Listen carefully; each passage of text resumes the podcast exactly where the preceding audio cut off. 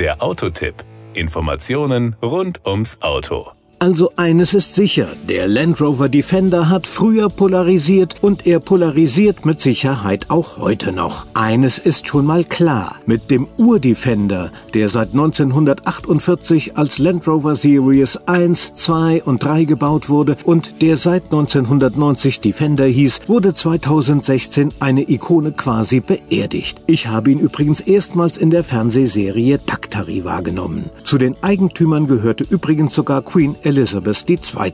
Das Outfit. Den neuen Defender kann man auf Anhieb von seinem Vorgänger unterscheiden. Er ist zwar in gewisser Weise auch noch kantig, aber er hat erheblich gefälligere Formen als der Ur-Defender.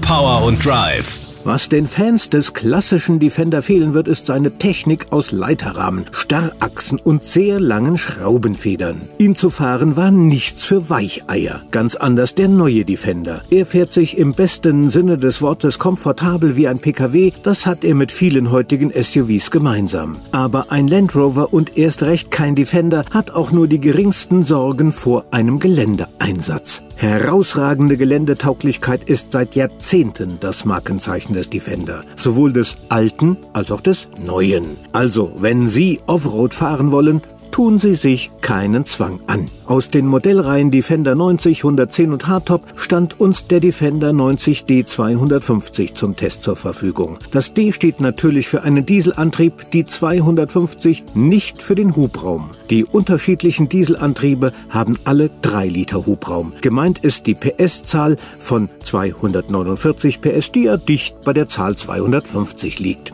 Die Beschleunigung von 0 auf 100 km/h wird in 8 Sekunden erledigt. Die Spitze des Geschwindigkeitsberges ist bei 188 km/h erklommen. Dafür ist ein Verbrauch von rund 7,7 Liter Diesel im kombinierten Verbrauch fällig. Das entspricht CO2-Emissionen von 207 Gramm pro Kilometer. Wem das zu wenig ist, dem sei verraten, dass die Leistungsbreite bis zu einem V8 mit 5 Litern Hubraum und 525 PS reicht. Die Kosten.